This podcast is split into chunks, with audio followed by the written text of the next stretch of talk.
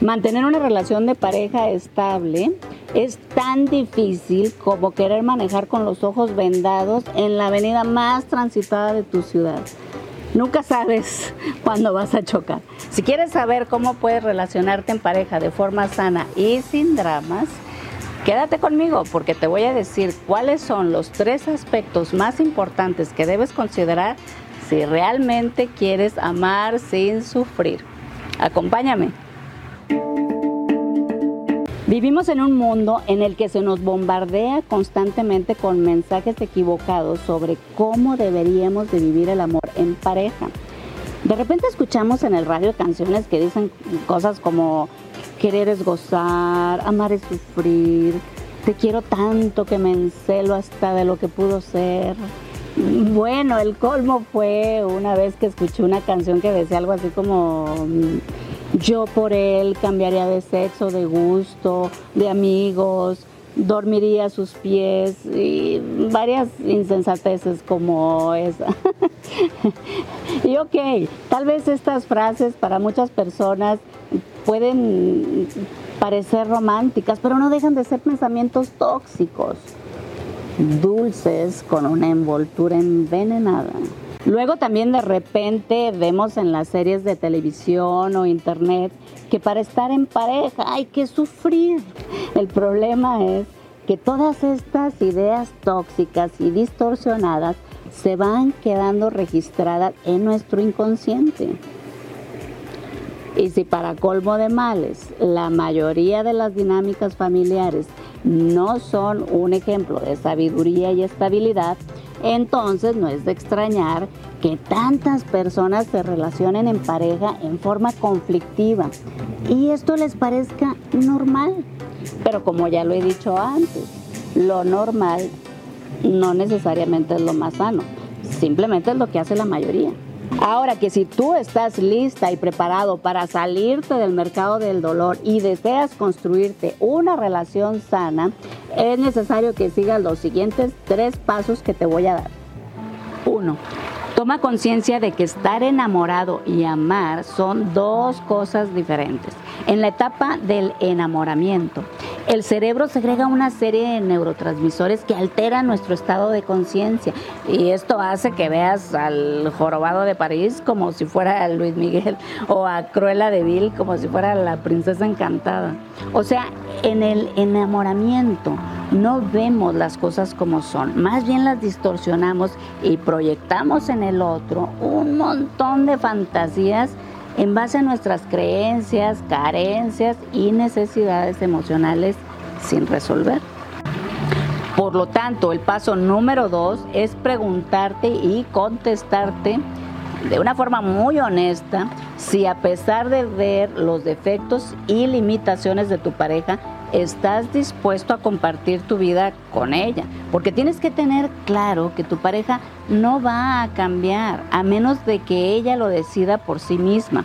Y si lo hace, o sea, si deja de drogarse, si deja de tomar, si empieza a ir a terapia, nada más por darte gusto a ti y por miedo a perderte, entonces tú también serás la razón por la que él o ella vuelvan a las andadas, porque en cuanto las cosas se pongan feas en tu relación, es casi seguro que tu pareja volverá a drogarse, a tomar y además te va a culpar por eso.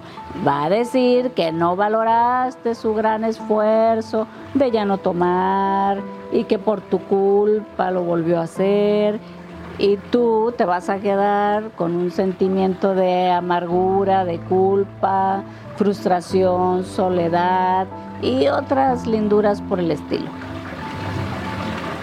Ahora, en este punto, te sugiero que tomes en cuenta que para casi todas las personas hay cosas que son negociables y otras que no lo son. Lo que normalmente puede ser negociable son las actitudes.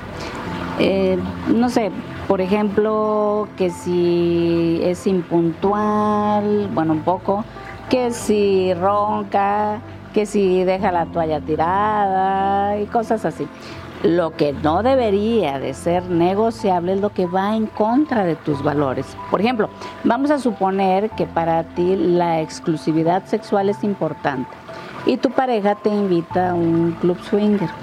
Entonces, tú aceptas por miedo a perderlo, a pesar de que no va con tus valores. En este caso, tú estarías pasando por encima de ti y acumulando un resentimiento secreto hacia tu pareja que posteriormente va a salir de forma muy negativa. O sea, que le vas a cobrar la factura de una forma o de otra.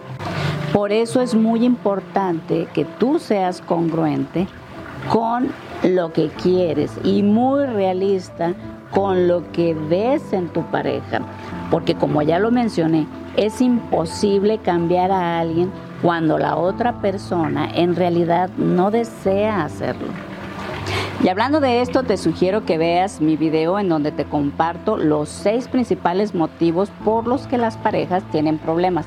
Te dejo el enlace en las tarjetas y en la pantalla final para que lo veas después de ver este video.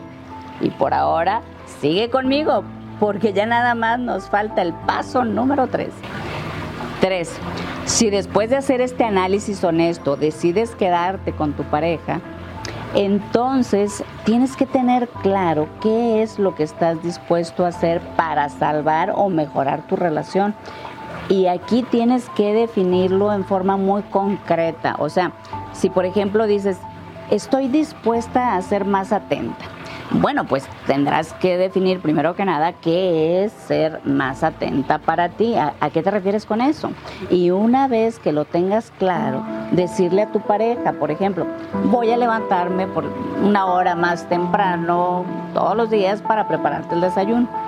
Y luego evalúa si eso que tú estás dispuesta o dispuesto a dar es lo que tu pareja necesita y te sugiero que uses la misma objetividad para describir qué es lo que tú necesitas. O sea, qué es importante para ti y decisivo para quedarte en esa relación. Y da ejemplos concretos, como eh, yo necesito que mientras estamos cenando, por favor, dejes tu celular a un lado, eh, fuera de la vista y podamos usar este tiempo para compartir tú y yo como pareja sin interrupciones, etcétera. Muchísimas gracias por acompañarme el día de hoy. Hasta pronto.